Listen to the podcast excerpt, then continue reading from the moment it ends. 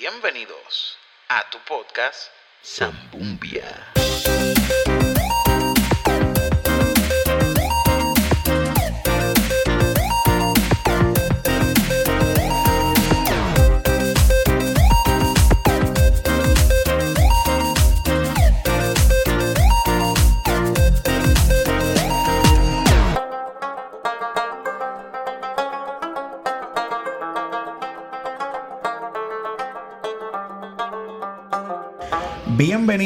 A tu podcast Zambumbia, un podcast no apto para changuitos porque aquí nosotros hablamos de lo que nos da la gana como nos da la soberana gana.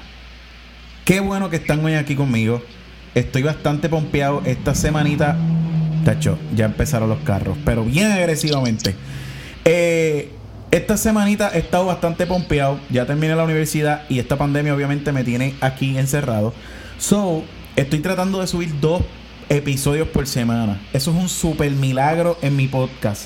So, espero mantener eso. Espero mantener eso. Hoy tengo un invitado eh, que yo quiero demasiado este contrallado. Y estaba loco por tenerlo hace tiempo. Pero un tipo bien ocupado, tú sabes, la agenda y toda esta cuestión. Hasta que dije, mira, brother, yo te voy a pagar. Y el chequecito de Trump se lo di a él completo. y hoy lo tengo aquí conmigo el gran Natanael alias Jun. Dímelo, dímelo, dímelo, que es la que hay. Papi, yo estoy demasiado emocionado en serio de tenerte conmigo. Ah, yo también, ¿verdad? Yo también. yo, creo que, yo creo que nosotros llevamos más tiempo intentando coordinar una fecha para el podcast que yo creo que el mismo podcast. Literal. Eh, es que era como que, loco, porque él vive, él vive en, en, en Cagua. En Gurabo, en, Gurabo, más lejos todavía. Y yo vivo en siempre por acá, Cuamo, Ponce, Santa Isabel, donde me coge el, año, porque yo me mudo tanto que ya ni sé. Entonces todo el tiempo era, loco, ¿cuándo podemos? Ay, él me decía, pues mira, yo puedo estar fecha. Y yo, ya, esa fecha no puedo. Y, era como que la distancia, mano, nos chavaba bien cañón, porque eso era, ok, hay que cuadrar un viaje, un punto medio, donde nos reunimos para grabar un podcast. Pero como ahora todo el día teléfono. Ajá. Ahora como todo el día teléfono. Exacto, es, como bien irónico el hecho de que ahora no nos podemos mover y ahora es que sí podemos hacerlo. Sí, mano. Y yo te te dije, pues déjame, voy a tratar con Jun otra vez. Jun, mano, te podremos hacer un quiero, te quiero en el podcast, brother. Y tú, pues dale, loco, sí, la semana que viene. Fue como que, wow, qué fácil es con el celular. Sí, mano. la cosa es que nunca se nos ocurrió antes, pero pues la, la necesidad es la madre de inventiva. Eso es así. Eh, ¿Por qué yo quería tener a Jun aquí? Bueno, hay varias razones. Primero, y yo creo que esta es como que la cosa más importante. Yo escucho podcast más o menos desde el 2014, que fue la primera vez que yo escuché un podcast y yo dije, ¿qué es esto? Que fue del señor Chente Hidrach. Porque yo, era fan de Chente de hace un par de años y de momento él sale con esta nueva cosa de un podcast. Yo no sabía lo que era un podcast. Y yo dije, wow, eso me gusta porque yo soy una persona que aunque soy músico y eso, yo no escucho mucha música.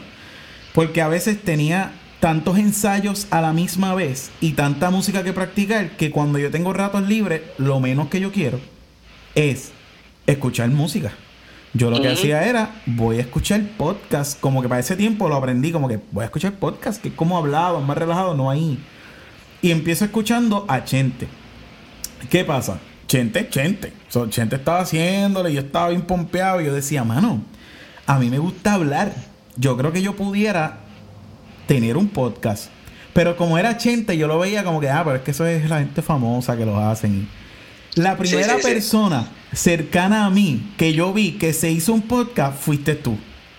Wow. Y en ese momento yo dije, ¿qué? Que Jun tiene un podcast. Si Jun tiene un podcast, yo puedo tener un podcast. Porque Jun es pana. Y ahí fue que yo hablé contigo. Yo no sé si tú te acuerdas de eso, de todas las veces que hemos hablado, que estamos 80 horas hablando cuánto tema existe. Yo le te pregunté, yo como que, che, Jun, mano, ¿tú tienes, ¿cómo tú haces eso, brother? Como que, y tú me dijiste, mano, yo hago esto, así, así, así, necesitas esto, esto y esto. Y yo, ok, pues voy a tratar de hacerlo. So, tú fuiste. Eh, mi inspiración para hacer podcast fue Chente. Pero la persona que yo siento que lo hizo real en mi vida fuiste tú, caballo. Te lo juro. Fue como que tú me dijiste, loco, se puede, bien fácil. Y yo, de verdad, loco, mírame, esto, esto. Y yo, amo a Jun más que nunca. Y desde ese momento, me pompié con los podcasts, mano. Más todavía. Qué bueno, qué bueno. Tú tienes un... Brutal. Antes, antes del podcast, ok. eh, Antes del podcast. Este tipo es... Tú eres multifacético. Tú haces 30 mil cosas. Yo quiero que tú me digas... ¿Cómo nace ese, esa pasión, loco, por la arte? ¿Cuándo? ¿Desde chiquito? ¿Cuándo tú dijiste yo quiero hacer esto por el resto de mi vida? Pues mira, este es algo bien loco porque mi familia, mi familia está rodeada de artistas. Eh, y esto es un cliché, yo creo que todos los artistas están rodeados de artistas. Ajá. Este, y un montón de gente pues dice lo mismo, yo, yo estoy seguro que es tu caso también. Este. Pero pero en mi caso era un poco raro porque eran eran artistas pero eran artistas de iglesia. Y, y esto es bien y esto es bien curioso porque porque no es lo mismo tú ser un artista regular un artista de profesión que ser un artista de iglesia. Y me explico. Porque un artista de profesión ah, tiene ISO. Un artista de profesión este, estudió, un artista de profesión tiene, tiene un bagaje académico de lo que es el craft y, y la, y la profesión artística. Pero en mi caso, ¿no? En mi caso, mi mamá canta, canta bastante bien, no es para nada, o sea, no, mami, mami llegó a ser corista de Richie Ray y Bobby Cruz. ¿Qué? Y, y, para tú veas. Yo no sabía eso, Mami, loco. Sí, mami fue corista en un concierto. Digo, fue un guiso, porque tampoco fue como que mami se fue de gira con ellos. Pero Pero, fue con sí. Richie Ray Y- Bobby Cruz. y- entonces, ¿qué, ¿qué me dice eso? Pues mami canta. No, no es como que mami no es. no. Entonces, papi toca cuatro, toca piano. Este, canta también, porque papi canta. Este, y, y mami es actriz, porque aunque, ¿verdad? No es como que tiene un bachillerato en actuación, pero mami es actriz. Este, pero todo es en un contexto de iglesia. ¿Y cuál, cuál es ese contexto? Necesitamos una obra, pues Noemí actúa. Ah, eh, vamos a hacer la cantata de Navidad, pues Noemí y Natanael, pues Natanael toca el cuatro y Noemí canta y eh, él toca guitarra ¿eh? y hace un concierto. Que está genial, porque esos conciertos estaban brutales y esas obras eran geniales, pero era un contexto de iglesia basado en las necesidades que tenían en ese momento y cualquier cosa que la supliera, pues dale para adelante. Sí, exacto. Este, y en ese contexto fue que yo me crié, y en ese contexto es que yo me acerco a las artes. Este, pues de qué manera yo podía este, ser partícipe en la sociedad de niños. Pues hay una pantomima y 40 nenes van a, van a hacer una pantomima. 10 40 Pues, ahí está Jun. Ahí está Jun. Este, van a hacer una obra de teatro, pues ahí está Jun. Van a hacer una coral, ahí está Jun. Olvídate, o sea, sepa- sa- ¿sabes cantar? ¿Sabes actuar? No, olvídate, pero estás ahí. Ajá. Estás ahí. Y yo creo que muchas de las personas que tienen acercamientos art- artísticos por algún por algún lado, sea sea secular, eventualmente que te apartes, whatever, o sea en la iglesia, cualquier persona ha tenido un acercamiento artístico de esa manera. Este, y así fui yo. Yo empecé, yo empecé, hice una, hice una un lip sync de, de un rap que había que hacer para, yo tenía como cuatro años. Este, recuerdo que mi único trabajo, sí, ¿Qué un lip sync, no recuerdo, yo, yo tenía como cuatro, tres, tres, cuatro años, una cosa cañón así. que te acordaras, loco. Este, pero me acuerdo porque fue mi primera, mi- fue la primera, la primera, el primer encuentro que yo tuve con un público que me aplaudiera. Ujú. Y en el artista, yo he llegado a la conclusión que en el artista no hay otra cosa más gufía que el aplauso. Full, full. Sea, está la paga y el aplauso. O sea, es casi igual. ¿sabes? Este, y ese fue mi primer encuentro con, con el público. Entonces, pues fue como bien cool este, ver, la- ver el, el feedback del público. Yo tenía cuatro años, o sea, y, y me, me, me, me bregó en la mente. Entonces yo dije, ya, che, pues esto, esto es para mí, porque esto me gusta. Este eh, y recuerdo que lo único que yo tenía que hacer era coger un micrófono desconectado, una gafa, una gorra para atrás, una gafas, pantalón corto y una t-shirt, que recuerdo que era azul, y, y cruzar el, el- el altar. Yo tenía que ir de un lado al otro y regresar. Ese era mi trabajo. Y la pantomima duraba como, como wow, como, como cuatro o cinco minutos Ok. Y mi trabajo era ir y cruzar, ¿sabes? Con las intervenciones de los raperos en las baladas y en los y en, los y en, la- y las canciones cristianas de los de los de principios de los 2000. Sí, exacto. Un featuring ahí rapidito y adiós. Eso exacto.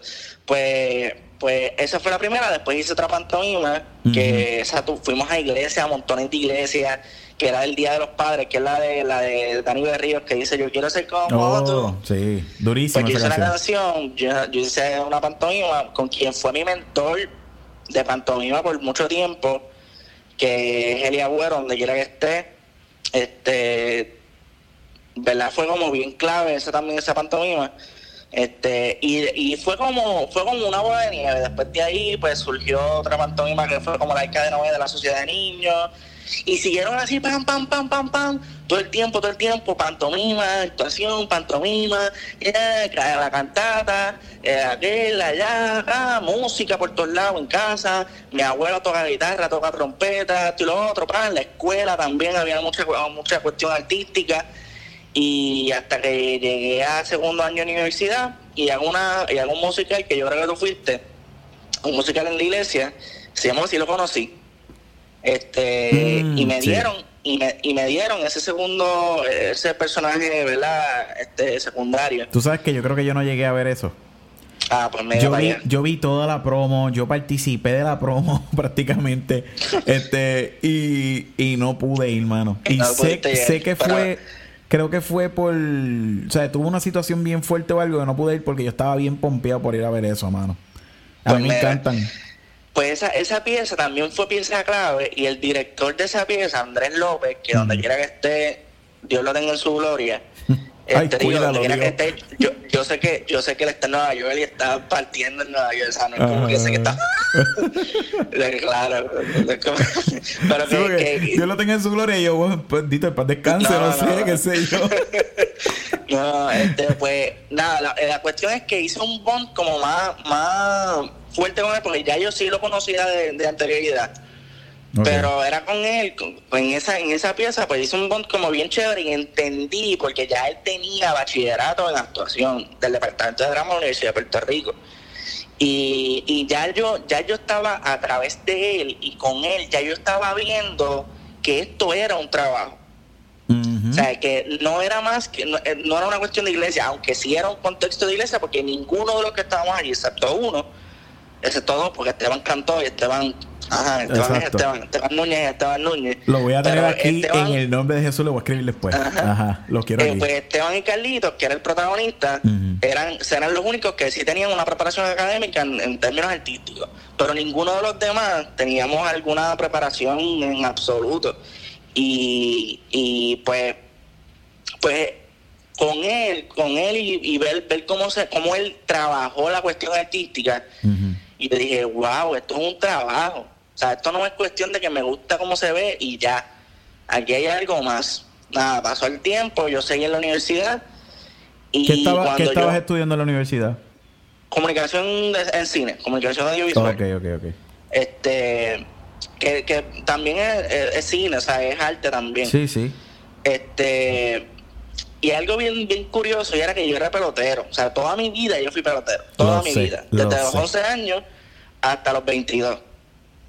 Todo, o sea, todo el tiempo, todo el tiempo. Yo fui pelotero. Y, o sea, yo tenía en la mente ser grandes ligas, ser grandes ligas. Pero por otro lado, yo estaba en todo esto que he mencionado. Entonces era, era como un conflicto de yo voy para grandes ligas o voy para o voy a ser artista o voy y, y era un conflicto, pero ah, llegué, a, llegué a la universidad, mi profesión me llamó más que el béisbol y pues se, se acabó el béisbol y, y chica, me pagó la universidad, que era lo que quería. Tuve un estudio gracias, al- gracias al béisbol y pues gracias béisbol, te amo, te adoro, sigo siendo fanático, pero hasta ahí. Hasta ahí, exacto, sí, sí, sí. Este, Nada, el punto fue Eh, que para- pa- al pausa, año- pausa. De, esta contestación depende si yo paro este podcast aquí o seguimos. ¿A qué equipos querías ir? Ah, no, yo, yo siempre he sido anti-yankee. Yo voy a cualquier equipo menos los Yankees. varón, sigamos dos horas más aquí. sigamos. Tú- ya vida, ya decir algo siempre porque tú y yo tenemos. Esto tú y yo lo hemos hablado en otras ocasiones, pero no a detalle como ahora. Y Ajá. me he dado cuenta que tú y yo tenemos un montón de cosas en común, Sí. loco. Y yo jamás Sí. pensé, porque lo- yo también empecé, yo empecé como a los tres años, obviamente en la cuestión más musical. Este. La primera vez que yo canté frente a un público fue a los tres años, cuatro años por ahí. Y fue cantando un corito, creo que fue el de saqueo. Y después, como a los cuatro años, me ponen a cantar dame un- a- una canción que decía, dame un nuevo corazón, Señor. Son señor. Eso es un clásico. Y a los cuatro años fue la primera vez mi papá en el piano. Y, y yo, yo canto, que esto es algo que yo cantaba con pista. Pero desde pequeño, como mi papá es músico y mi mamá también canta, y papi me acompañaba en el piano. So, yo me acostumbré a ambas cosas a temprana edad. A, a alguien en vivo. Y so, yo desarrollé ese oído gracias a mis viejos, full. O sea, Claro. ellos para mí son mi, mi, mi, Claro. mi héroe. Pero que yo también, al igual que tú, todo lo veía desde una manera de iglesia. Yo fui criado en el Evangelio y al igual que tú, ¿verdad? Tú fuiste criado también, ¿verdad? Si no me equivoco. Claro. Entonces, Sí, sí. mi mentalidad era la misma. Y ahora mientras te escuchaba, yo decía, teatro, hermano, Jun y yo vivimos lo mismo. Yo hacía de todo en, la, Sí. en la iglesia. Yo lo más que hacía era cantar. Pero yo tocaba instrumentos, porque toco varios instrumentos. No, no los toco de gran manera, pero los toco, ¿entiendes? Pero, este, claro. Yo hacía pantomima. De hecho, estuve en un grupo de pantomima que se llamaba Chequina, que, que viajé y todo a Estados Unidos. Nunca he viajado por la música y viajé siendo mimo. o sea, a ese nivel, loco. Yo viajé a. Filadelfia un fin de semana en unos eventos que habían y nos, nos llevaron para allá, loco. O sea, fue una experiencia brutal. Ser- yo bueno, nunca en mi brutal. vida, yo no puedo decir que yo soy un mimo cañón, nada que ver. Yo le dejo eso a Unibé, mi hermana. Esa es una durísima. Pero yo siento que aprendí a ser mimo, porque aunque yo hacía pantomimas en la iglesia, no es lo mismo jamás en la vida. Cuando yo me voy con esta gente de Chequina, esa gente hacían pantomima de verdad. Y era como que anda, esto es canzón. La gente se cree que ser mimo es una bobería. Y ser Sí, no, es agotador. Es más, para decirte más, ahora que yo soy profesional, eh, o sea, soy un artista profesional, es a lo más que yo le temo. O sea, yo yo dejé de hacer pantomima por eso. O sea, yo no, a, a mí- eh, además que en cuestión de estilo, pues no es, no es como que lo que yo quiero hacer, pero ser mismo es bien difícil. Eso no, es, no es fácil. Es no es fácil. agotador, brother. O sea, nosotros, Sí. nosotros teníamos varias canciones, pero nosotros teníamos una específicamente. Y digo agotador desde el área mental hasta lo físico. O sea, es bien Claro. agotador. Nosotros teníamos una canción que era instrumental y duraba 13 minutos. Y hacíamos, obviamente, en manera de resumen, desde Adán y Eva hasta el momento en que Jesús viene y vuelve a hacer el- ese. eh, o sea, Adán trajo el pecado al mundo y ese momento en que Jesús le pisó la cabeza a la serpiente, como quien dice. Papi, nosotros hicimos 13 minutos sin letra. So, nosotros teníamos que esa canción para mí, esa, esa obra era tan agotadora, pero era tan satisfactoria. Sí, sí. Yo terminaba y decía, Claro. oh, duro, no salió, pero era. Sí, sí. Fueron tres años, brother, hacer tres, cuatro presentaciones por semana. Fue bien agotador, pero aprendí mucho. Hice también obras de teatro, pero como te digo, todo era en la iglesia. Y hice Desde la iglesia. muchas obras de teatro, pero muchas. O sea, demasiadas. Que eso también me ayudó porque después, ya a manera profesional, al igual que tú, contra Yao, tú y yo somos hermanos de otras madres. O sea, somos hermanos.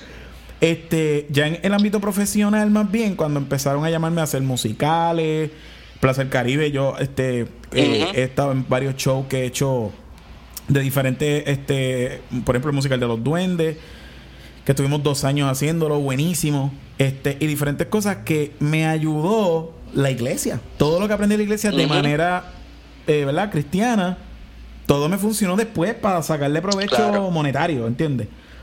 So, wow, mano, no, no pensaba que tú y yo éramos, y yo era, yo jugaba pelota, lo- digo, nunca estuve en un equipo formal, porque en el único equipo que estuve, el equipo se rompió, mano, so, no, no duramos mucho. Pero ese era mi sueño. Yo siempre, todas las tardes, papi llegaba lle- lleno de cemento, la ropa llena de cemento, papi siempre trabaja en construcción. Y llegaba así, con la ropa llena de cemento y todo por la tarde, y yo lo estaba esperando con un guante y una bola para tirar, a cachar, papi. Pero a mí me encanta la pelota. el único nene. Que tú Pa' eres el único colmo, nene aquí. brother. Soy el único nene, cuatro hermanas, ya tú sabes. Sí. Aunque esa, esas eran más fan del UFC, de la lucha libre, del boxeo. Anyway. Pues, Ajá, ajá. pues nada, para retomar, este, en el 2015, después, o sea, que fue el año después de así lo conocí, pues tuvo una, tuve, eh, el mismo Andrés López, este, iba a dirigir otra pieza, pero era una pieza que era, que se iba a hacer en el centro de Bellas Artes de Santurce, en la sala de festivales, y era profundo para una iglesia. Ok. Entonces, vi las audiciones y yo dije, pues voy a audicionar que se fastidie. Audicioné y entro. Este, entonces, eh, era lo mismo. Un montón de. Pero no era lo mismo, era lo mismo y no era lo mismo, porque sí éramos todos de iglesia, nadie era profesional, pero era de diferentes iglesias. O sea, se, hice- se hicieron este, audiciones abiertas y todo el que quisiera audicionar, no importa tu denominación, no importa la iglesia que fuera, pues te iban a, íbamos a, era una cuestión más abierta, aunque sí era de una, eh, aunque sí era profundo para una iglesia en específica, Ok. que era la iglesia de mi abuela, donde iba mi abuela. Este, nada, hicimos la, la, la pieza y en uno de los ensayos, o sea, eh, yo, yo dije, contra, esta es la segunda pieza que iba a hacer con Andrés, yo voy a tomarme esto en serio, like, en Ujú. serio, en serio, de que, o sea, me, me voy a preocupar por llegar a tiempo a los ensayos, por aprenderme las, líneas y el bloqueo cuando tengo que aprendérmelas, Ujú. este, o sea, ese tipo de cosas que, que obviamente definen a una persona profesional y a una persona no. Este, y pues lo estaba poniendo en serio y, y nada, en uno de los ensayos estábamos hablando así y, el- y, y salió el tema de que yo estoy en la Yupi. Ah, yo estoy en la Yupi, estoy en la comunicación y Andrés me dice, loco, porque tú no te me dejas drama. Y yo, como que, o sea, yo llevaba dos años en la Yupi y yo no sabía que había un departamento de drama en la Universidad de Puerto Rico. Y qué duro. Y eso es, eso es bien interesante saberlo porque mucha gente piensa que, que no, eh, el, el- la actuación no es una, un- no es un, no es un, no es un- ¿verdad? El, el oficio del teatro no es una profesión. Mm, que piense eso, no sabe Y, lo que está hablando. y- y precisamente por eso es que mucha gente no sabe, y, y- y era lo que yo sabía, era, era, mi, era, era mi mentalidad. Ajá. Y precisamente por eso no se me ocurrió nunca que había un departamento de drama. Si yo sabía y si yo tenía una noción de que había un, eh, un, un teatro rodante, pero era más bien como yo me, yo me lo imaginaba así como un club, como que como en la escuela, tú sabes, club de teatro, que no era como que profesión. Yo tengo un bachillerato en drama. Este, so, yo dije, espérate, ¿cómo, cómo, cómo que drama? Nacho, sí, el departamento de drama, el, el, el rodante y eso. yo- y yo, entonces ahí fue como, yo dije, pues dale, pues voy a buscar información. Y él me dice, cuando vayas a drama, la primera clase de actuación la tienes que coger con Duprey. Y ese nombre ya era, me, me era familiar porque yo tenía también compañeros que estaban en drama este porque era bien común que los de comunicación audiovisual eh, tuvieran segunda concentración en drama, eso era, eso era bien normal. Y ese nombre me era familiar y yo contra, me ha sonado ese nombre, sí. O sea, es la mejor profesora. Y nada, y yo dije, pues al otro, literalmente, eso fue, un, eso fue un lunes, el martes yo fui a buscar información. Y necesitas este promedio, necesitas estas cosas. Y yo, pues ok, ¿y cuándo, hasta cuándo tengo para solicitar? Ah, pues hasta tal fecha. Lo pensé, y yo dije, pues me voy a zumbar, olvídate. Y al final de cuentas tengo dos bachilleratos, o sea, tengo un doble bachillerato. Y efectivamente me apunté y fue Dios porque se supone que yo ten- tuviese este yo tuviese una clase de, de prerequisito para entrar a actuación y simplemente me dijeron tú vas a coger tal clase y yo no la tengo pero la- me puedo matricular me Ajá, sí, sí. matricular ahora y él me dice y ella me dice pues pues si te vas a matricular pues te voy a dejar pasar que cojas actuación ahora Wow. y yo dije, ah, pues dale, pues entonces me, me- era precisión del teatro, este, una, una clase teórica, este, y cogí actuación. Y entonces, pero yo, yo cogí actuación a nivel de universidad porque yo decía, yo, como yo quiero ser director, que todavía sí quiero ser director de cine, yo decía, yo quiero aprender el, el, el proceso por el cual el actor pasa para interpretar un personaje. Ok, sí, sí, para Y yo quiero, entenderlo. claro, yo quiero hablar su mismo idioma, porque hay directores que no hablan el idioma del actor y eso es horrible, me ha pasado y es horrible. Y recuerdo que en la primera clase que la profesora preguntó por qué estábamos ahí, este, yo dije eso. Y nada, pero pero como la clase es de actuación, o sea, yo- porque yo haya dicho eso, la, la, la profesora no dijo, ah, pues como tú eres, tú, vas, tú quieres ser director, pues tú eres oyente y no vas a participar. No, porque yo estaba ahí para actuar. Así que cogí actuación 1 y la última presentación, yo, o sea, esa clase fue bien cuesta arriba.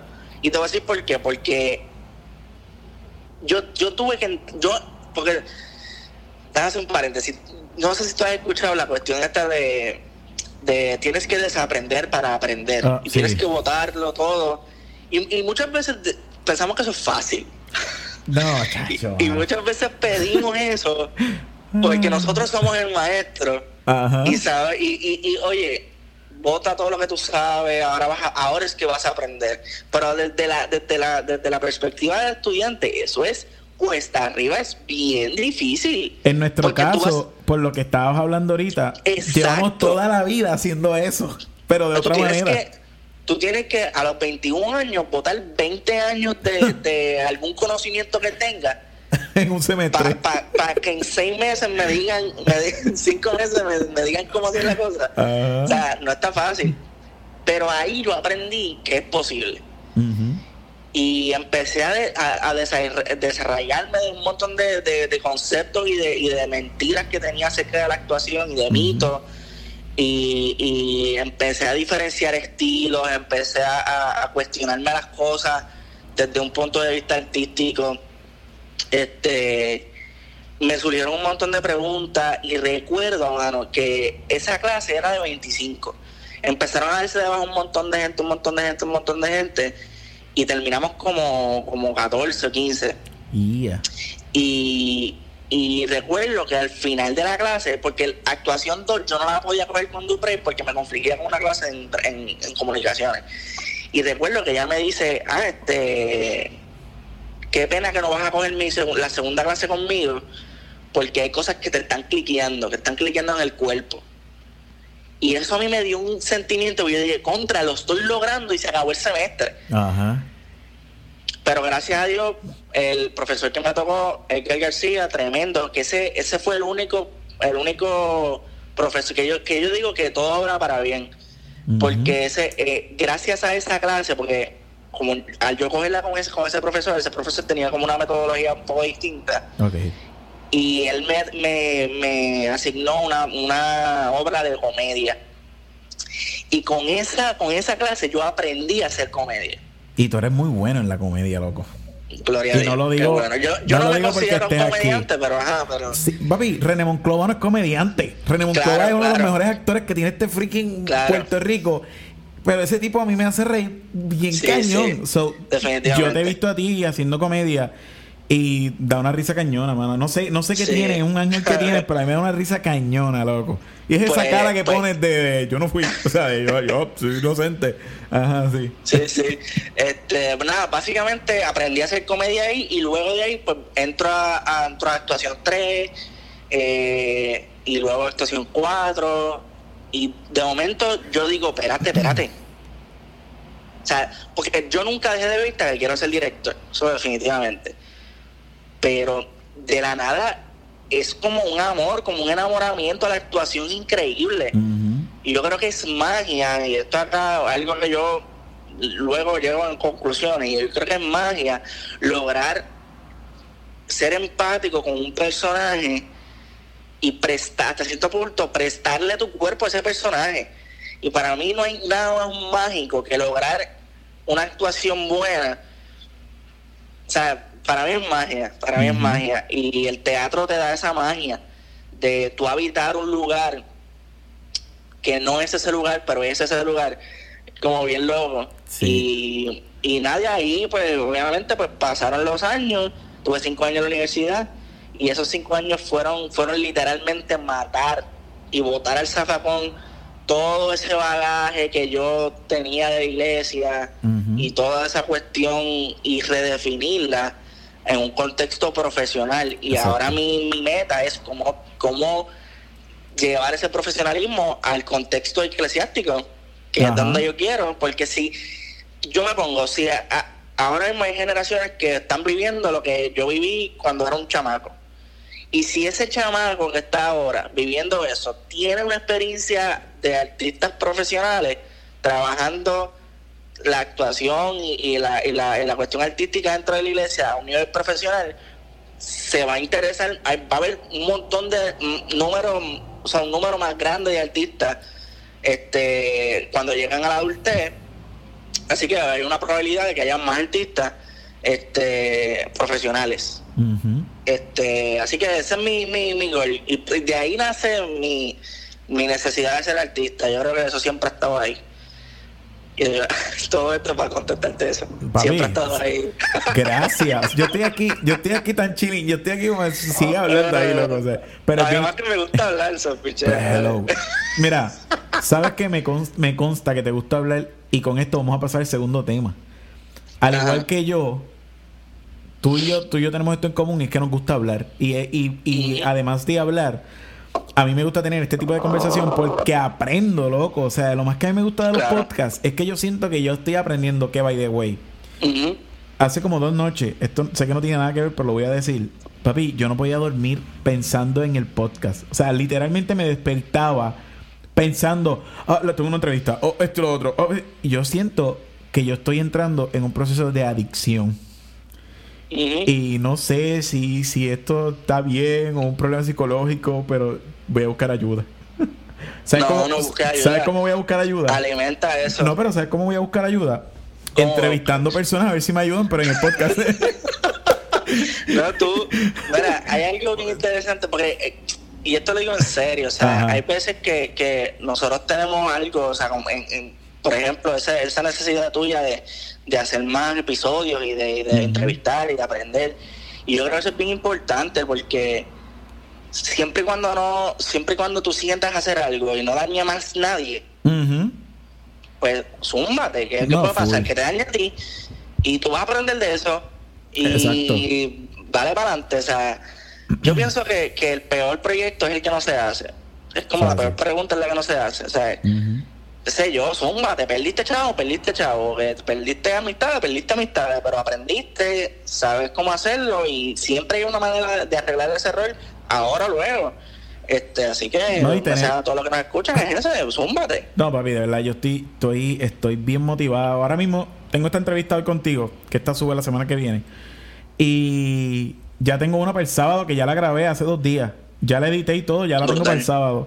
Y tengo Brutal. varias personas que están por confirmarme. Y yo siento que como que no, no, quiero buscar más gente. O sea, es como que tengo un vicio Sí, cañón. sí. Pero anyway, quiero hablar ahora Cuéntame. de nuestro amor mutuo por los podcasts. Y ya lo expliqué ahorita. Tú fuiste una de las personas que me impulsó a hacer un podcast y que me hizo ver que esto sí era posible. Este. Eso es algo que siempre te voy a agradecer. Pero tú, porque tú tienes tu podcast llamado ¿Qué cuestión? Cuéntame, ¿Qué cuestión? cuéntame de ese podcast. Cuéntame de, de todo lo que tengas que ver con ese podcast. Pues mira, al, al igual que tú, al igual que tú, yo escucho 80, todavía lo escucho, Sí, no lo full. escucho como lo escuchaba antes, este, pues porque mis intereses cambian, yo evoluciono, y eso todo el mundo evoluciona. No, y él también Este, cambió el concepto un poquito. Y, y, pues, y, y no hay problema con eso, o sea, Sí, yo sí. escucho una que otra cosa. Este, pero, eh, pero claramente Chente ha jugado un rol importantísimo en los podcasters y en los podcasteros de Puerto Rico. Full. Definitivamente él fue punta de lanza, porque antes de eso sí había un montón de podcasts en Puerto Rico y sí existía lo que es el podcast, porque eso el podcast viene de 2008 por allá. Ujú. Pero pero en Puerto Rico no se veía, entonces él como que como que dijo esto existe y esto es accesible. Entonces yo recuerdo una, una un episodio de él que era estaba haciendo como una entrevista con alguien, no recuerdo con quién es, y él decía, mano, yo hice esto porque nadie me llamaba, porque se me no, no tenía los chavos para, para este mercadear mis shows, así que yo hice mi propia plataforma y yo estoy promocionando mis shows de gratis. Que es Y que yo, mano. genio, mano, es un genio. y yo, wow, entonces eso, eso fue el primer cantazo que me dieron. Y nada, yo seguí, yo seguí. Y yo recuerdo, y yo acá pensando como los locos, yo diría, "Che, un, un- un buen, un buen show sería la cuestión de cuestionarse las cosas, de pensar un poco más allá, de coger un tema y desmenuzarlo, qué sé yo. Pero nada, se, se murió ahí, qué sé yo, siguieron, siguieron, siguieron, hasta que un día yo dije, mano, estaría, estaría cool un show. Y, ¿sabes? Volvió esa idea otra vez. Pero esta vez como que se quedó, como que... Entonces yo sé que una idea se, puede que funcione o tiene más probabilidad de funcionar cuando no se me va. no sé. Es algo como instinti- instintivo que como que se me queda en la mente y recuerdo y algo que también es un hit para mí, esto me funciona a mí, que es cuando, porque yo soy bien malo para nombrar las cosas, yo soy malísimo nombrando cosas. Incluso cuando escribo obras y cuando escribo guiones, para mí es horrible nombrar. O sea, para mí es horrible nombrar mis personajes, nombrar los cuales. Así que cuando tengo una idea y me surge el nombre súper rápido, es como. Tengo que dedicarle tiempo a esta idea porque esta idea tiene Sí, algo. es una especial. señal, es una señal. Exacto, así que pues recuerdo que yo estaba, yo decía, mano, ¿cómo, cómo sería un nombre catchy para, para un podcast que es para cuestionar? Y yo dije, question, question de pregunta. Claro, porque todo inicia con pregunta. Ujú. Así que question de cuestión. Ah, ¿qué cuestión? Ah, pues, ah, pues pero si, si juego con la palabra cuestión, de cuestionar, pero con el anglicismo de question, Ujú. que por eso es que mi, mi podcast se llama ¿Qué cuestión?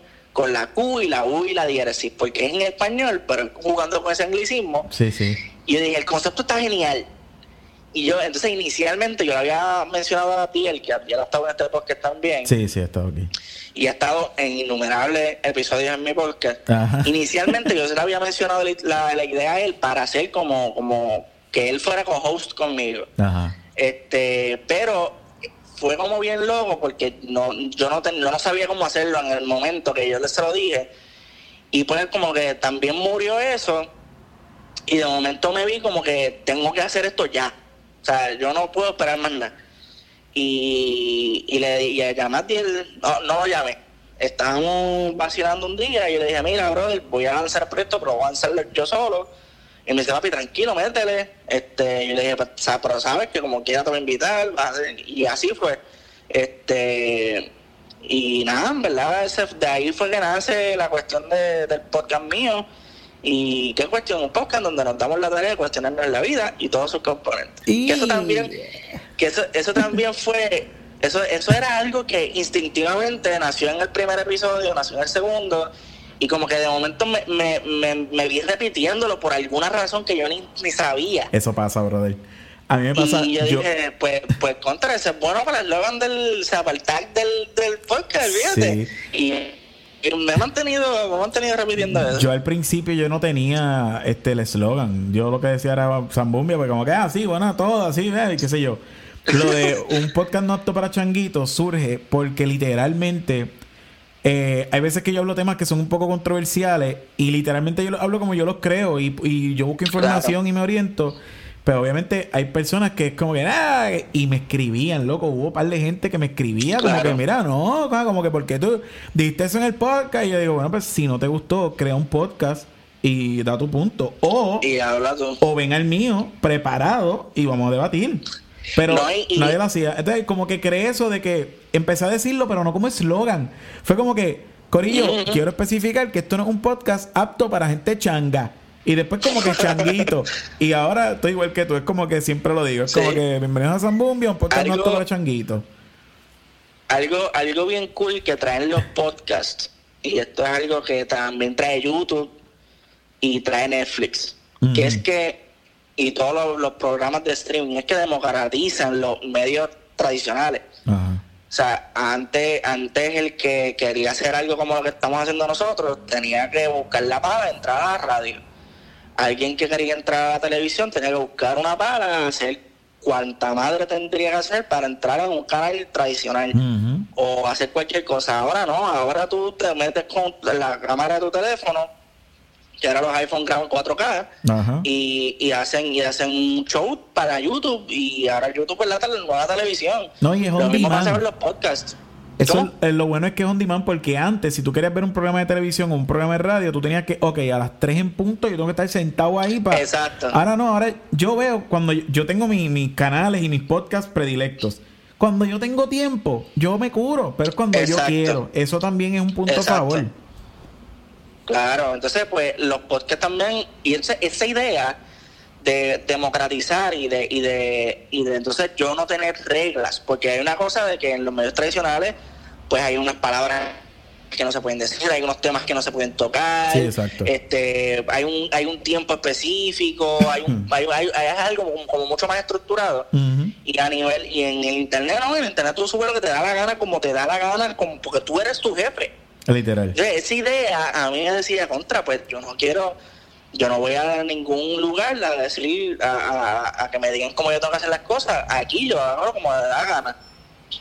Y ahí surge, y, ahí comencé, busqué información, recuerdo que le escribía a, a Chente este por, por Instagram, así como, mira, yo quiero saber porque yo tengo una idea para un podcast. papi, si tú Y supieras que yo, dijo, ah, si tú pues, supieras que yo lo hice no. también, o sea, de hecho tú y yo, tú y yo y- estamos bien Y iguales. él me dice, él me dice, papi, no, este, audioboom, y me, me dio un montón de, me dio un montón de podcasters. Y en el- al momento, pues, fue con audioboom que yo, que yo inicié y ahora estoy con, con Anchor. Pero, este, así fue como que busqué información, muchos tutoriales en YouTube, este, busqué qué, qué posible, qué posibilidades yo tenía de grabadora, de equipo, y me invertí en un equipito más o menos para que sea una buena calidad y zumbé por abajo. Y hasta el sol de hoy. ¿Qué es llevo, lo más- ya- llevo tres, meses, tres años ya con, con Sí, tres años. Yo llevo ya, en octubre cumplo dos años. Dos años. Este, que- quería preguntarte, ¿qué, qué es lo más que se, qué es lo más difícil? ¿Qué es lo que tú dices, mano? A mí del podcast, esto es lo único que no disfruto. Consistencia. Ah. Y eso es en todos mis proyectos. Esa es mi debilidad. Ay, mi debilidad es esa. O sea, yo. Porque yo soy una persona que, que tiene demasiadas cosas en la cabeza. O sea, yo a mí me gusta imaginar y me gusta irme en viaje. Y por esa razón me surgen demasiadas ideas. Y el problema con eso es que si no las apunto o si no tengo la manera de, de, de apuntar y yo no soy tan disciplinado en eso, este, pues las pierdo. Entonces, como las pierdo, pues de momento me veo como que con tanta cosa en la cabeza y no sé qué calles hacer. Entonces, es como, ¿qué hago? ¿Qué hago? ¿Qué hago? ¿Qué hago? ¿Qué hago? Entonces termino no haciendo nada o me abrumo y digo para la porra y, y me voy y veo, un- veo una de esos Netflix o, o leo o otra cosa, entonces no hago Sí, nada. sí, sí, sí. Este, y, y a, o a veces me digo, contra, yo no sé qué decir, no sé qué hacer, o no tengo una postura clara, o no me siento preparado para decir eso, entonces no, no me... Y ahí entra lo que yo digo que es mi debilidad y mi, y mi, y mi punto, ¿verdad?, en contra, y es que no me... En ese momento que yo digo, ah, no estoy preparado y no quiero lanzar una opinión, este ahí hay que, pues entonces no me, no me preocupo por, por leer y qué sé yo. Que ahora estoy bregando con eso porque la pandemia no hay más nada que hacer. Literal. Este, y, pero es consistencia, mano. Yo creo que lo, lo más difícil y lo que no me disfruto es tener que pensar de qué manera yo puedo ser consistente porque eh, la, el único, eh, lo único que tú tienes que hacer para, para ser exitoso en el mundo de, de la cuestión del internet es ser consistente. Este, porque así te, así te, así y, y, y, y no necesariamente para crecer, porque muchas veces pensamos que ser consistente te va a ayudar a crecer. Y hasta cierto punto sí puede pasar que te ayude a crecer, pero no es un, no es, no es garantía. La consistencia lo que te garantiza es que el público que tiene se va a mantener. Sí, exacto, porque van a Este, tener, van a tener. Por lo menos esa ha sido mi experiencia. Ajá. Y, y pues, este, por ejemplo, para, para María, yo tuve un episodio solamente en ese periodo de María, o dos. Este, o sea, que fueron como seis o siete meses que subí dos episodios nada más. Este, ahora en la pandemia, de- digo, desde septiembre como hasta marzo, por allá, no subía nada. Por, Sí. por eso mismo, porque tenía otros proyectos, porque tenía otras cosas que hacer y dejé de subir. Y fue como, o sea, ahora que estoy en la pandemia, que yo veo los números que están consistentes, que están bien, que los números siguen creciendo, yo digo, pues mano, ahora es que tengo que meterle y ahora retomé, ahora tengo un bonus season de la pandemia, este, y es que estoy metiéndole ahora. Pero, pero sí, eso es lo más difícil, mano, la consistencia y que, y que, y que ese, y, y preocuparte porque ese producto sea de calidad, porque tampoco es que vas a decir basofe y, y- y porquerías por ahí, porque si, si tú quieres un podcast para decir porquería, pues para eso no digas nada. Sí, no te digas nada y no, no te preocupes por hacer eso, porque no, o sea, tú tienes que tener un concepto claro y saber a qué te vas a enfrentar.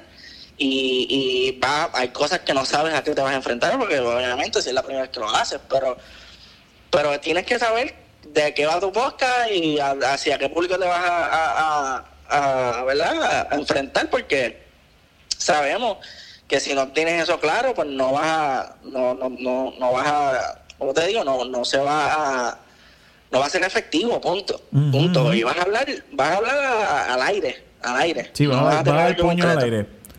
Claro. Literalmente. Claro. Yo por eso, mira, cuando yo empecé a hacer mi podcast, cuando yo estaba pensando cómo hacer mi podcast, yo estaba pensando que yo no me quería encerrar en un solo tema. Porque para mí eso iba a ser muy fácil. Entonces pensé hacer uno que fuera eh, con contenido totalmente cristiano. Pero yo decía, pero es que hay temas en la, en, lo- en la cultura popular. O sea, hay como que hay temas que yo quiero tocar. Y que yo siento que yo puedo tocar porque son temas que me interesan. So yo dije, ok, no, no va a ser entonces. Y como que me, me, no quería encerrarlo en un tema, porque el problema es que cuando, por ejemplo, si yo hago un podcast cristiano con contenido cristiano, y yo sé que esto va a sonar un poquito de esto, pero es que es la realidad. Los primeros que, si yo vengo y toco un tema que en la cultura popular está on fire, me va- los primeros que me van a decir, adiós, pero ese podcast no es cristiano, son los cristianos. Ujú, ujú. So, yo decía, yo no quiero tener límites en mi podcast. Por eso fue que el nombre que yo le puse, que fue que me vino a la mente así de momento, fue Sam- este Zambumbia. Porque yo lo he dicho en otros podcasts. Cuando yo era chiquito, mis papás me daban un, un plato con bizcocho al y me metían chocolate y, y hacíamos una, un- una, una loquera ahí. Y la zambumbia era una mezcla de cosas bien deliciosas y que nos comíamos. A mí me encantaba cuando mami, mami decía, ¿quién quiere zambumbia? Y era como que, "Ah, yo quiero. Pero yo me acuerdo, yo rápido dije, yo quiero Zambumbia porque yo quiero que mi podcast no se encierre en un solo tema. Yo quiero que podamos hablar Ujú. Todos los temas que a mí me, me interesan, que yo creo que son. Y por eso aquí yo hablo de todo. Aquí yo hablo de política. A- a- obviamente, como tú dices, Claro. cuando yo voy a hablar de política, yo primero me senté a leer. Que esa es la parte más pesada. Es como que hablo de, Sí, sí. de artistas, aquí yo hablo de. Me gusta hablar con gente y conocer su historia, como en tu caso. Pero trato de no encerrarme por eso, mano. Porque mi miedo era que la gente se acostumbre a un tema y después cuando yo hable de otra cosa, ah, no, ya no me gusta.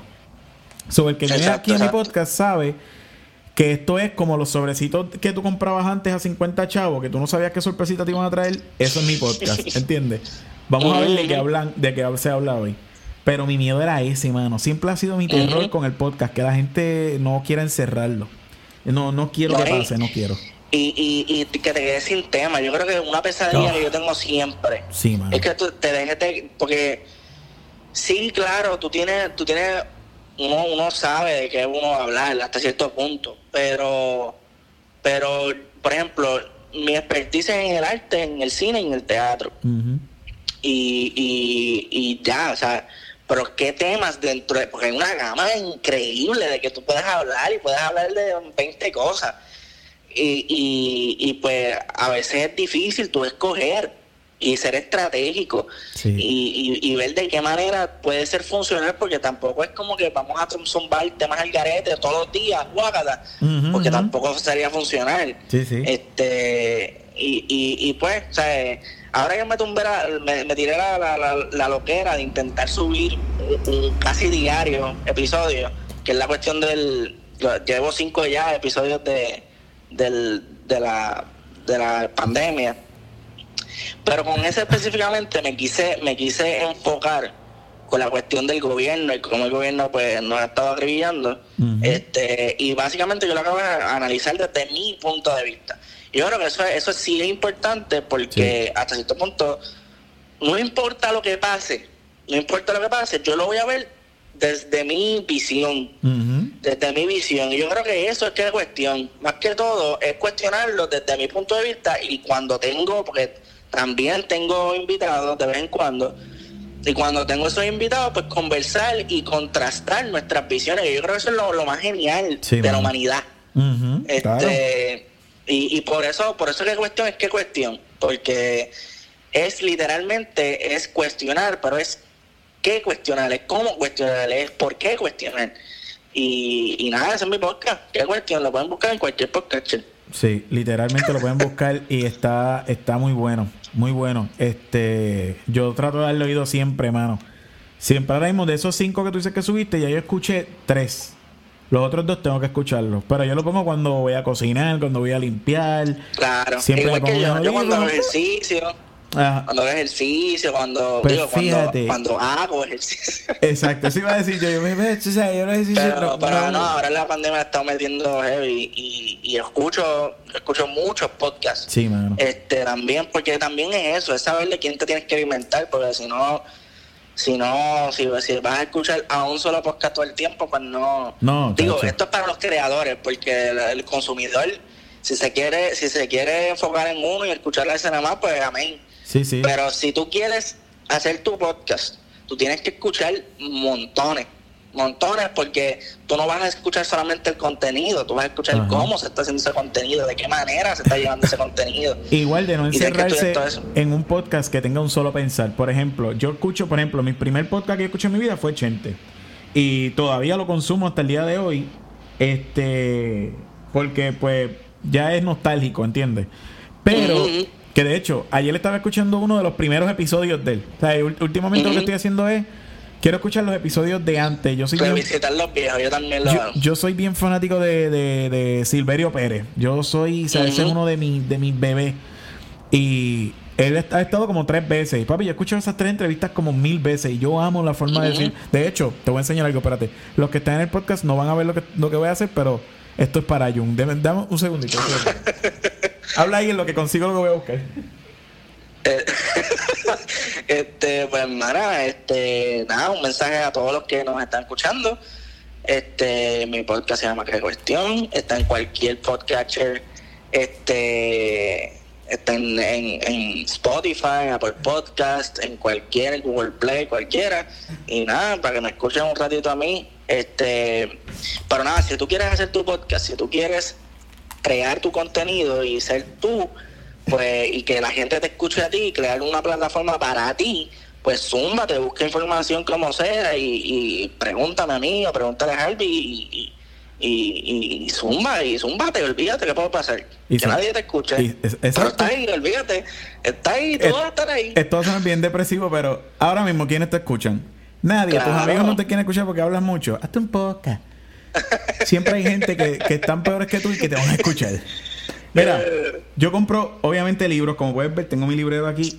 Soy bien fanático. Pero compré un libro de Silverio Pérez. Yo tengo dos libros de Silverio Pérez. Pero este último lo compré directamente en su página. Porque no lo encontraba en otro lado. Que es La Vitrina Rota. Ok. Y, y te- el tema es más largo, pero pues tiene una mala palabra ahí que la voy a cancelar, ¿verdad? Porque este libro, un contenido sano. Este Claro. libro yo estaba loco por tenerlo porque este es el libro de la historia de Puerto Rico del 1898, que fue la invasión de los Estados Unidos. Eh, Claro. invasión, gente, ¿verdad? Discúlpeme el que no me gusta el- el- pero fue invasión. Eh, hasta la, el 2016, 2014, que fue que él terminó el libro. Ya lo empecé a leer, porque es desde su punto de vista. Pero yo amo el sarcasmo de Silverio Pérez. O sea, si usted quiere comprar un buen libro, compre libros de Silverio Mira para Pérez. allá. Ah, pues Pero, lo, voy, a- lo voy a, lo voy a poner en mi lista. papi, está durísimo. Pero lo más emocionante, él me dedicó el libro, loco. Ah, brutal. Con su firma y todo. O sea, para mí este libro, loco, es esto va, esto Sí, yo no lo es. presto. Esto yo no lo presto a nadie. No, papi, no. Eh, esto fue otra cosa, gente. Está, fi- eh, dice, te voy a decir lo que dice, es que es que Silverio Nacho, Pérez. sí, por favor. Dice-. Abril 2020, porque lo compré en abril. Harvey. O sea, cuando o sea, o sea, cuando él puso, cuando yo vi que él puso mi nombre, que él lo escribió con su, con su manita, ya yo, ya Ajá. yo estaba, ya yo estaba, ya yo estaba emocionado. Dice, ojalá descubra, como lo hice yo, esa otra historia de Puerto Rico que nadie nos cuenta. Con cariño, Silverio. Qué caballo. Oh, o sea, yo no, yo no tengo ni que leer el libro. Ya con eso nada más, ya yo estoy ready, papi. Genial. Y, genial. y he leído un par de libros. Leí un libro. eh, he tocado varios temas. Tengo uno ahí que no es un libro per se, es como un folleto. De Rafael Cancel Miranda, en paz descanse. Este. Y está buenísimo. Dos entrevistas que le hicieron y las pusieron en un folleto. Lo leí en un día, loco. O sea, yo me senté y yo leí ese folleto en un día. Y fue. Brutal. Oh, la cabeza. Este. Pero sí, mano, eh, yo, yo diría que algo que a mí me ayuda mucho para poder hablar en los Mm. podcasts, porque hay días y hay días, como tú dices, hay días que yo no quiero hablar de nada, loco. Hay días que yo digo, yo voy a grabar este podcast y seguramente yo hable pf, 20 minutos y va a ser forzado. Pero algo que a mí me gusta es, eh, me gusta leer. A veces me pongo a leer y no sé por qué. Es como que, oh, tengo ganas de hablar. No sé por qué. No me preguntes, una cosa bien rara, yo soy un tipo raro.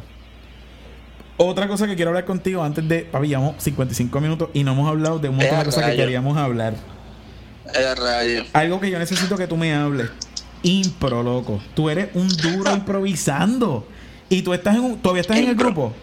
Sí, sí, Eh, el háblame- de la manga. Háblame de eso, loco. A mí eso me fascina, mano. Pues mira, la impro, la impro básicamente es desnudarte frente a un corillo de gente en el escenario. Literalmente. O sea, tú en la impro, tú no tienes o- que o- de otra. Tú no tienes de otra que desnudarte y confiar en tu compañero o compañera. La impro, la impro a mí me ha ayudado un montón a nivel actoral, a nivel personal, me ha ayudado un montón y yo y, y yo entro, ok, pues, un poco yo soy fanático de Teatro de la Manga desde que surgió Teatro de la Manga y estaba este Andrés López, el que Ujú. hablé ahorita. Este, y yo vi un montón de shows de Teatro de la Manga y a mí me parecía mágico como esa gente se inventaba todo al momento y era, era como, ¿what? Sí, porque están como Este, jugando. Es como jugando en el escenario. Sí, son juegos, son juegos que tienen unas reglas. Ajá. Este, básicamente es un juego que tiene unas reglas y un tiempo en específico y tú tienes que hacer una historia con su introducción, su, ¿verdad? Su, su personaje, su desarrollo, su conflicto, su final.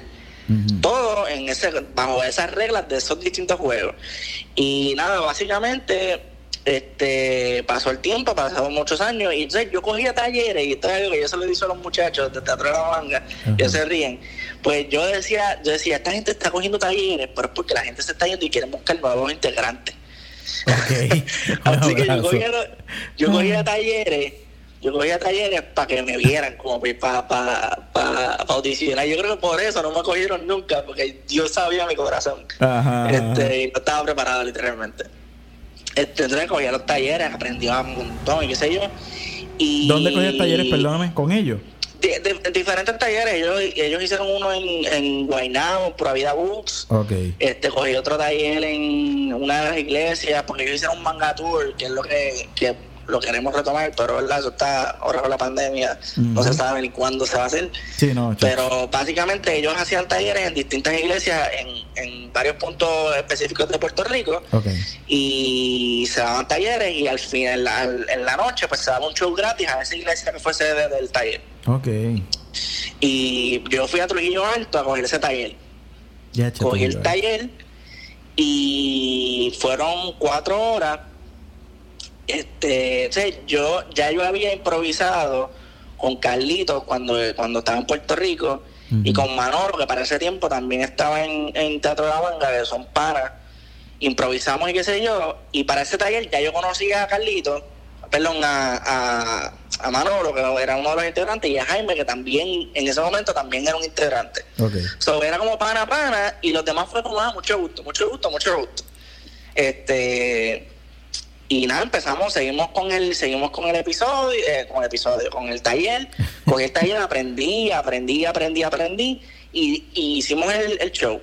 Hicimos el show, este, participé qué sé yo.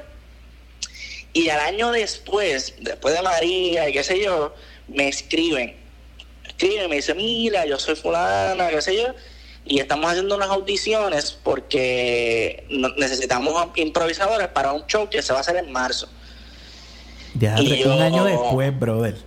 Sí, y yo dije, pues dale, pues o sea, yo en mi mente ese, ese era el- ese era lo que yo quería hacer. O sea, Ajá. esa, era, esa era la ventana que yo estaba buscando. Y esa era la, la audición, me llamaron y me dijeron, pues vas a seguir entrenando con nosotros.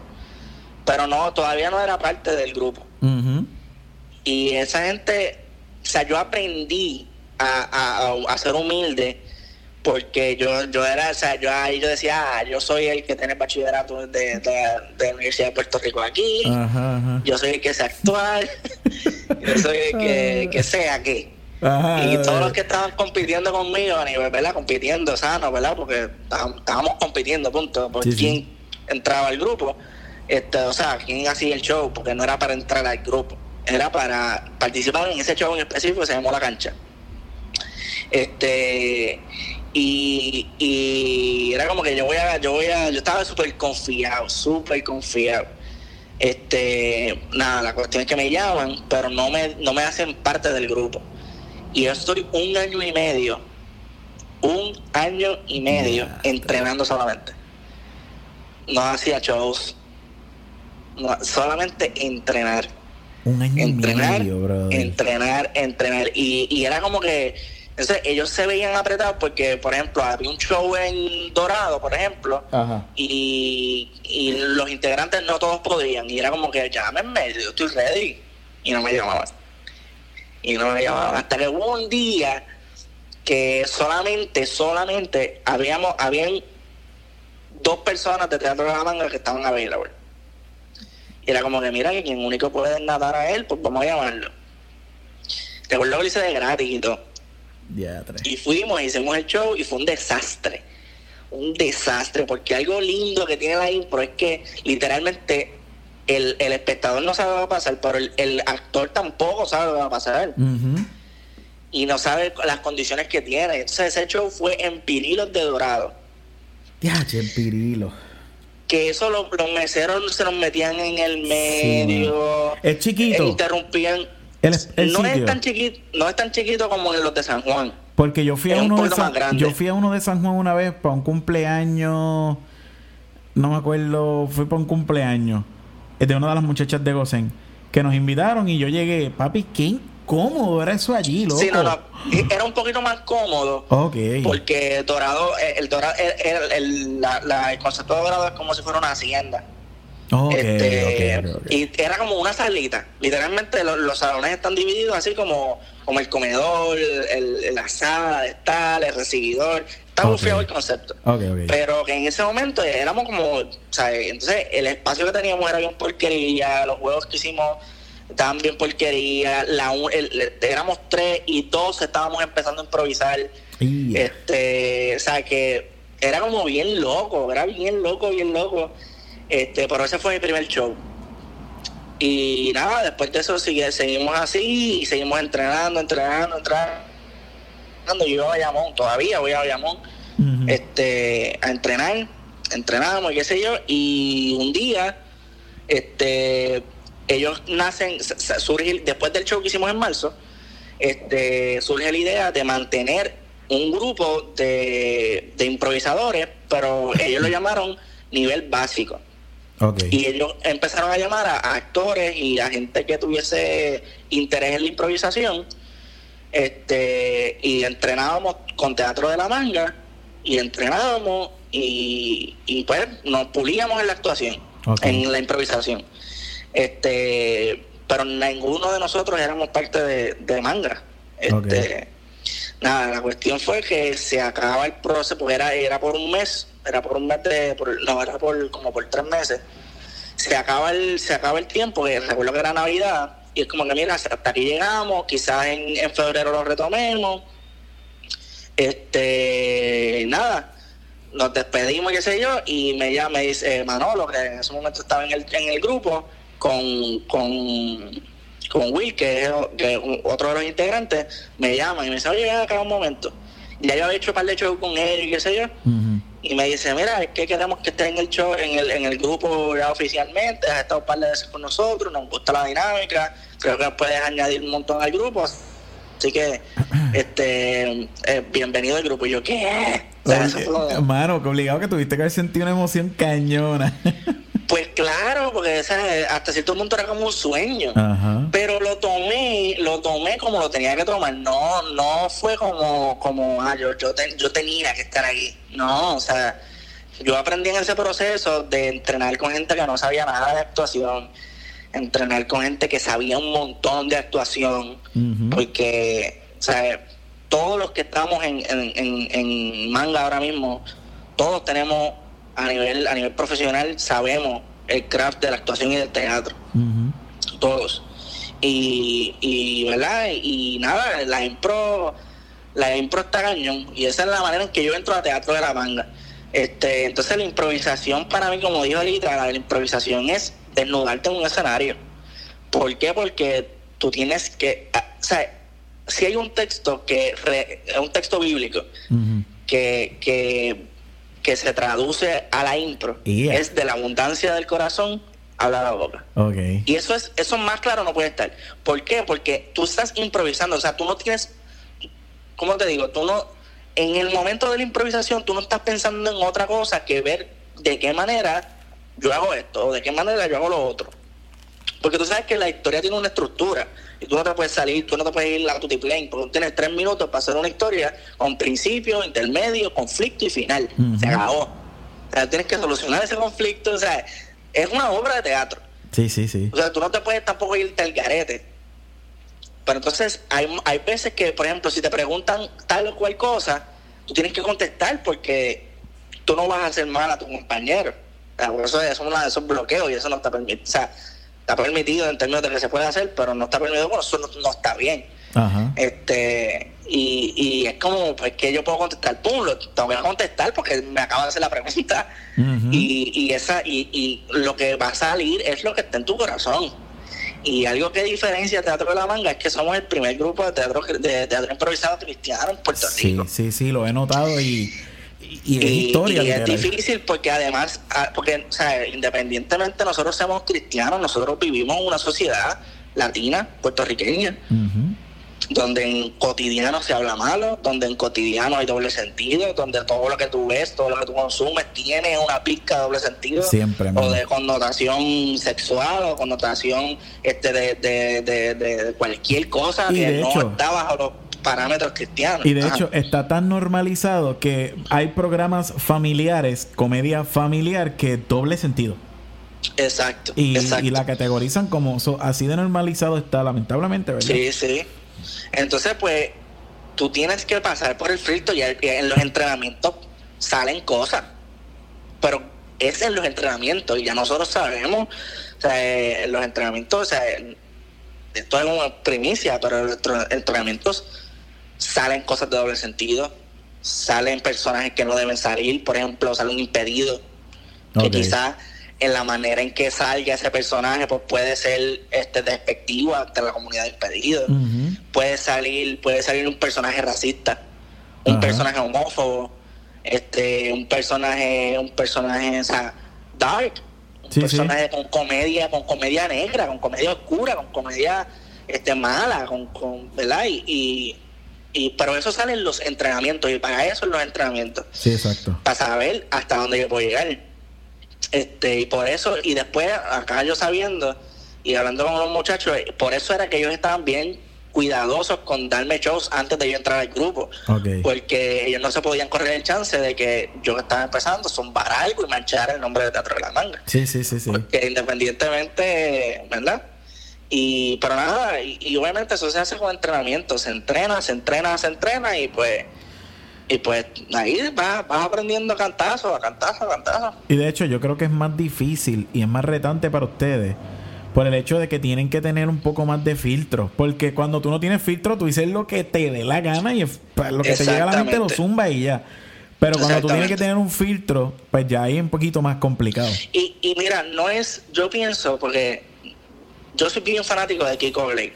Oh, Kiko Blake para mí de nuestra generación es el mejor comediante en Puerto Rico. Y es, es un... ese tipo es eh, tiene una creatividad. De hecho, antes de hablar contigo te lo dije, estaba escuchando una impro y entre ellos estaba él. Sí, y no, yo siempre me, me, muero de la risa con él. Kiko, Kiko es de los mejores improvisadores en Puerto Rico que hay en Puerto Rico ahora mismo. Sí. Y Kiko es de los mejores comediantes en Puerto Rico. That's it. O sea, no, no, hay de, no hay de otra yo fui con yo fui con unas amistades a ver a ver un show de impro de Kiko y de esa vez que está Chente, está la madre, la bestia y, y el otro no recuerdo el sí, nombre. Este, Víctor Villamil, eso es de eso es. exacto, eso es. Sí. Y fui a verlo y ellos porque mucha gente dice, ah, eso es chavacano, hablando malo todo el tiempo. No, no. La concepción de que decir una palabra mala y que la gente se ría no es real no es real porque, porque párate en un escenario, cualquier persona, y, y- y diga cualquier palabra mala, la gente no se va a reír. Hay que tener un contexto antes de eso. Claro. Sí, sí. O sea, y ese contexto es lo que hace, bueno o malo, a un, a un improvisador, a un actor, a un, a un, a un comediante, lo que sea. Este, así que no es, no, o sea, porque decimos ah, comedia fácil. Ajá, ajá. No, no es comedia fácil. Este, pero lo que diferencia, en mi, en mi entender, y, y, verdad, esto es mi opinión, esto no, hay que estar de acuerdo con eso. Lo que, Ajá. lo que diferencia a eso es de cualquier otro grupo, es que saben contar. sa- ok, es que no, no es contar, es saben, saben ser un buen espejo. Ok. Cuando tú ves un show de ellos, así sea improvisado o no sea improvisado, tú ves, tú te ves ahí. Independientemente del, del trasfondo, del contexto en que te hayas criado, tú vas ahí y te vas a ver ahí. Ok. Hay, hay, hay juegos que no te vas a ver, porque por ejemplo, en el show que yo fui, ellos hicieron una historia de, de un motel. Yo nunca he ido a un motel en mi vida, y mucho menos para lo que se va a hacer los moteles en Puerto Rico. Ajá, ajá, ajá. Que están, súper sexualizados. ok, Ajá. Claro, o sea, yo no he ido, o sea, pues, pues yo no me veo en ese, en ese, en ese, pero en otros shows, en otros juegos, pues sí me vi, en, en otras historias, pues sí me vi. Y yo creo que eso es lo que hace clave. A eso es, más allá de hablar malo y de hacer doble sentido. Sí, exacto. Este, pero nosotros, porque ellos sí pueden tener doble sentido. Sí, por Ellos eso sí digo. pueden hablar malo. Por eso fue que yo. Eso es lo que estaba diciendo. Pero o sea, nosotros no. Ellos tienen una libertad que ustedes no tienen. Exacto. Y, y pues es un Exacto. poquito más complicado para ustedes. Claro, en ese sentido. Pero Ajá. no, porque es que, que yo quería puntualizar eso porque mucha gente piensa que sí es más difícil porque no hablamos malo. No, No, exacto, sí. no. Es que es más difícil porque tenemos que construir ese contexto y ese espejo, como dije, sin doble sentido y sin hablar malo. Por eso. Eso, eso sí, eso sí es lo, lo, lo, lo malo, pero no es, o sea, comedia, o sea, sí, pues cuánto, cuánto o sea, hay, hay veces, mira, y eso es un paréntesis, yo estuve traduciendo una obra que voy a ver si la hago para el año que viene o cuando sea, Ok. se llama Los últimos días de Judas Iscariote. Uf. Los últimos días de Judas Iscariote. No es una obra cristiana, en lo absoluto. Ok. no es porque no es una obra cristiana, porque todos los personajes, todos, hablan mal. Ok. Todo. Todo. El único que no habla malo es Jesús. Ah, ya yo te iba a preguntar, Jesús también zumba una que otra El ahí. único que no habla malo es Jesús. Y Jesús sale en dos escenas. Ok, sí, para no quitar el, el, el enfoque Jesús de lo sale que en va. dos escenas. Jesús sale en el prólogo y al final. Más nada, Ok. más nada. Este, pero Pedro, Mateo, Madre Teresa de Calcuta, Freud, este, porque es básicamente en el purgatorio, ¿verdad? Ba- Basado en la teología del catolicismo, Ajá. están en el purgatorio apelando la decisión de que Judas está en el infierno. Ok. Y básicamente es, es, es como se decía el tribunal de segunda instancia este, de apelaciones, este, viendo el caso de Judas Iscariote y por qué Judas Iscariote se merecía estar en el infierno o en el cielo. Básicamente eso. Wow, quiero, eh, quiero ir a verla. En serio, Es interesantísimo. Entonces yo decía, y, y para retomar y para darle el clic del, del, del tema anterior, Ajá. yo traduciéndola, porque en inglés hay un montón de palabras malas, hay un montón de palabras malas que son como, o sea, el famoso fuck, que es bastante recurrido en el idioma del inglés, más Sí. en el idioma neoyorquino, que es de donde, de donde sale la obra. O sea, que, pero traducirlo a Puerto Rico, pues no, no es necesario, pues entonces yo lo omitía Ajá. Pero hay palabras que no se podían omitir porque le, le restaban al personaje, Ok. le restaba la fuerza del personaje. Entonces yo no puedo, porque si no estaría alterando la, la, la pieza original y yo no quiero alterar la pieza original, yo quiero traducirla. Exacto, sí. ¿Me entiendes? O sea, que hay veces, y esto es opinión también, hay veces que las palabras tienen que usarse. Porque las palabras son palabras. Ahora, si tú le, el, el connota- la connotación y el, el- y el significado que le, que le vamos a dar depende de la cultura, depende del contexto en que la decimos, depende de cuándo la decimos, cómo la decimos. Hay un montón de factores que significan una palabra. Sí, y eso está súper bien. Pero las palabras son palabras. Entonces, hay veces que, que la palabra, las palabras que salen son las que salen. Y, y nosotros en el Teatro de la Manga nos hemos hemos entrenado para que ese tipo de cosas no salgan a la luz, o sea, en público, porque han salido en entrenamiento y han salido y eso y dan risa y hay contenido de doble sentido que da risa. Full. O sea, no podemos no podemos porque la gente demoniza la cuestión de reírte de un chiste colorado, como dicen por ahí. Ajá. La gente demoniza reírte por un chiste de doble sentido, un chiste que, que hable malo. Ajá, ajá. Mira, no, o sea, nosotros vivimos en una cultura latino, la- de latinos, y, y los latinos hablamos malo, punto. No, y si da risa, da risa. El hecho de que. Exacto. De que hay, hay veces que es el exceso. A mí lo que me aburre, hay, un- hay un refrán que dice, y aquí voy otra vez con otro de mis refranes, y ya la gente debe estar har- harta, harta de mis refranes. Pero es que me gusta la frase. Anyway, este, que siempre dice que lo poco divierte, lo mucho enfada. Mi problema siempre ha sido con el exceso. Es como que, ok, Exacto. sí, dame, dame Exacto, algo diferente. exacto. No, porque también también podría recurrirse como la, la, la, la el, el- de dónde me puedo reguindar por si algo no me funciona. Exacto, Ah, eh, exacto. esto no me está funcionando, pues, ah, digo una palabra mala. Y eso sí está mal. De hecho, hay personas sí que, que como que lo- como tú dices, demonizan. Eh, en mi caso, Exacto. en mi caso, y yo no soy comediante por si acaso, aunque he hecho cosas cómicas, pero no soy comediante. Yo siempre digo que yo soy estúpido y por eso la gente se ríe. Este, pero yo tengo, yo tengo un humor negro. O sea, lo que pasa es que yo trato de, no hacerlo, obviamente, y controlarlo. Pero, por ejemplo, cuando estoy con panas bien, bien close, o cuando estoy con mi papá o con mi mamá, que gracias a Dios tengo una confianza ta- tan brutal. Pero yo siento que yo tengo un poco de esa, esa comedia un poco oscura. O sea, por ejemplo, Sí, en el sí. 2017, 20 de septiembre del 2017, que marcó Ujú. nuestras vidas en Puerto Rico, el huracán María se llevó a nuestra casa. O sea, nosotros lo perdimos todo, todo, todo, todo. O sea, yo tenía un bulto con ropa y mi hermana, y eso fue con lo que nos quedamos. La casa quedó hecha canto. Y había personas que me preguntaban, ah, mano, ¿cómo están? Y qué sé yo. Y esto y lo otro. Y yo siempre me zumbaba algo con la casa. Y la gente como se quedaba como que, y espérate, ¿me río o no me río?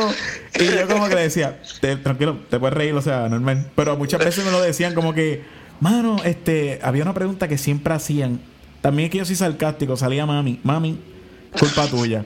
Yo soy un poco sarcástico lo he controlado porque me di cuenta que sin querer le estaba ofendiendo personas y eso tampoco está bien. Pero hay veces que el sarcasmo es necesario. Este.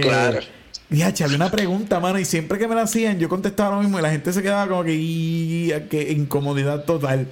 Que era como que me preguntaban algo de la casa y yo decía, este, pues mano, nada, pensé ir a dormir allí, pero entre el sol y la lluvia no creo que sea muy, porque nos quedamos sin techo, o sea. Y, y la gente como que, eh, ya, eso es- me río, ¿no? ¿Qué hago? No sé qué hacer. Yo como que, brother, tranquilo, tranquilo, o sea, fue un chiste. Sí, de hecho, que- si te quieres quedar conmigo allí, pues no, no, no hay luz ni agua, porque los postes volaron, pero podemos ir, o sea, Claro. está chévere, pero es como que la vista todavía sigue allí.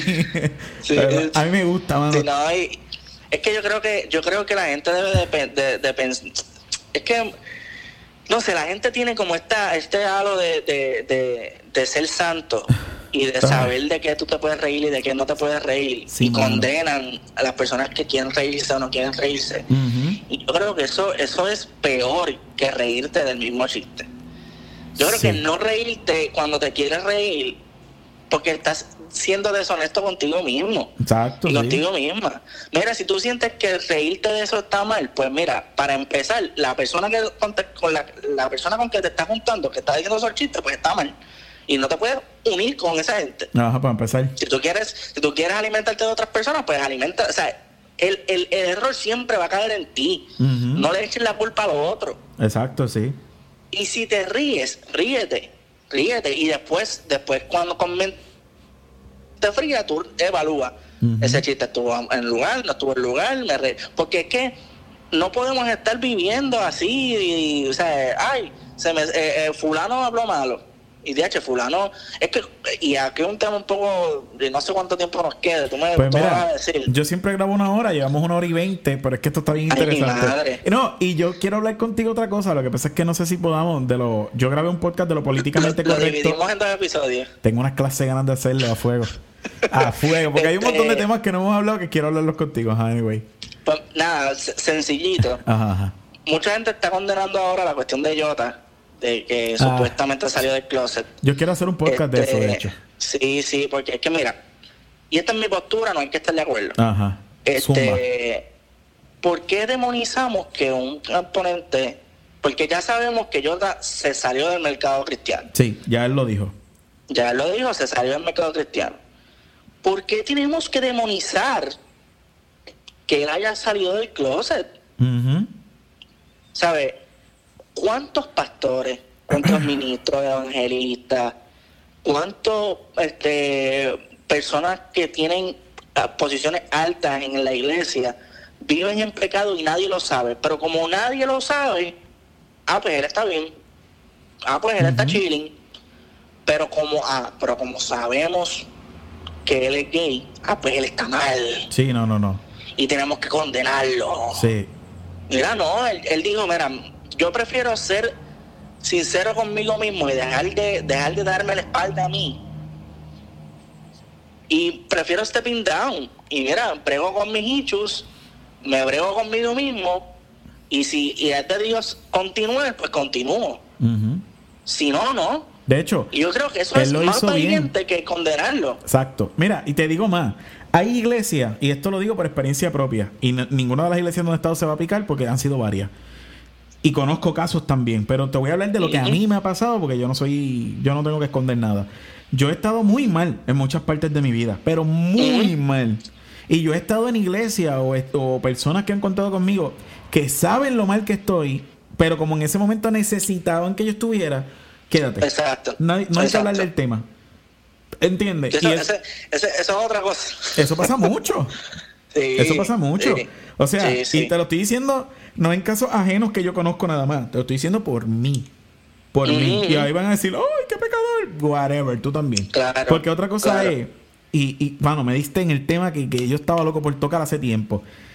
Eso de yo también, yo estoy igual que tú. O sea, esta cuestión de demonizar los pecados y categorizarlos, a mí me hierve la paciencia. Es como que vamos a criticar a la persona que se da dos cervezas los viernes cuando tú te estás bebiendo un padrino de refresco diario. No seas hipócrita, Exacto. loco. O sea, no critique al que se fuma dos cigarrillos a la semana o tres o una cajetilla si tú pesas 400 libras y no cuidas tu cuerpo y comes en Wendy's todos los días a las Exacto. 11 de la noche. No seas hipócrita, brother. Entonces, Exacto. criticamos a Yota. No, Yota, mira que está gay, ay, se quitó de la música cristiana y seguramente los que lo están haciendo se masturban viendo pornografía todos los días. Claro. O sea, no me vengas con esa, con esa. Bueno, ya estoy agitado, Sí, no, ya estoy agitado. a- es mi- este era el único podcast que yo estaba tranquilo y ya me agitaste. Qué.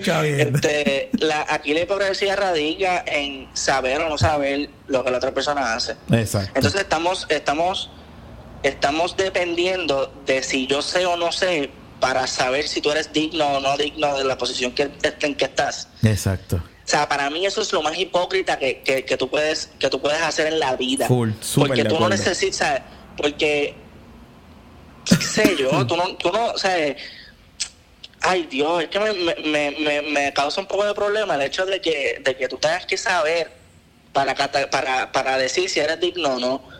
Porque mientras no sabías el problema, te- tú ibas al cielo adorando con las canciones de él. Exacto. Gracias. ¿Sabes? ¿Por qué ahora tenemos que decir que ese tipo estaba mal está en pecado? No, full, full. Y nos sentimos traicionados. Había una señora en Facebook Desde, poniendo que él era ¿desde Judas. cuándo, sabrá Dios, desde cuándo ese tipo luchaba con esa cosa? Y luchaba consigo mismo, porque el homosexualismo no es algo, y, y- y se lucha por, por lo que está afuera. Ajá. Y, y nosotros tenemos, en la iglesia tiene que coger con pinzas el homosexualismo. Porque hasta sí, sí sabemos que es algo incorrecto y sí sabemos que el homosexualismo no está bien visto ante los ojos de Dios y eso es algo que sí está claro. Pero la mentira es lo mismo, el adulterio es lo mismo, eh, eh, idolatrar a otras cosas es lo mismo. Sí, es como Hacer- que- Mira, algo, algo, algo que, que mucha gente hace y que la gente se cree que está bien y no hace bien es la cuestión de las profecías. Tú estás usando el nombre de Dios en vano Y porque dices que es de Dios, te crees que estás bien. Ajá. Y eso está bien mal, porque eso es, eso es una blasfemia ante el nombre de Dios, que ese es el pecado más grande que existe. Sí, y lo hacen cada rato. Ah, pero eso no, y eso lo no es hacen tan cada rato, ah, olvídate. Pero, ah, pero el, el manito que canta a otro nivel, que me llevó al cielo, que tiene un corazón extraordinario, que simplemente está luchando con su orientación sexual. Ahora el tipo, el tipo, el tipo es un demonio, el tipo, el tipo tiene, mira, No, mano. Eh, eh, vamos, vamos, vamos. es un tema para hablarlo porque- un podcast completo, brother. Completo. Pero nada, vamos a dejarlo aquí. Llevamos, de hecho, y hubo temas que no tocamos. Sí, podemos hacer otro episodio. Yo, mira, yo estoy chilling, yo no tengo nada que hacer. Bueno, podemos hacer otro sí, porque de verdad que llevamos una hora y 25 minutos. O, o mira lo que podemos hacer. Ajá, mira, aquí, aquí todavía estamos grabando. Ajá, ajá. Ahora lo que podemos hacer es grabar un episodio para mi podcast. Pues dale. Y subimos, subimos la segunda parte de sea así. Le Nos ayudamos en, en términos publicitarios Papi, y así chilling. quedamos. Yo, yo tumbo este, ahora mismo lo despido, bla, bla, bla, y empezamos el tuyo. Ya está, yo estoy Viste, papi. papi. Estamos en una pandemia, no estamos haciendo nada. yo estoy más que bien. So, vamos, no, vamos a hacerlo a fuego. Es más, vamos a terminar aquí. Gracias, eh, Jun, por estar en este episodio. Eh, ¿Qué clase de bomba? Es que yo sabía que esto iba a ser así. Porque cuando hay dos podcasteros hablando, pues estas cosas pasan. Claro. Este- Y, y uno- y un episodio de hora y media pasa, tiene que pasar. Cómodo, bro. Y podemos seguir hablando cómodo. Lo que pasa es que pues, tú sabes. Pero vamos para el tuyo ahora. Eh, nada, gracias al corillo que está escuchando. Gracias por llegar a este final. Traté de no agitarme, pero siempre hay temas que agitan. Eh, pero ese, esa, esa es la sal de la carne. La sal es el agite mío. Este, así que nada, muchas gracias por estar aquí. Nos vemos hasta la próxima.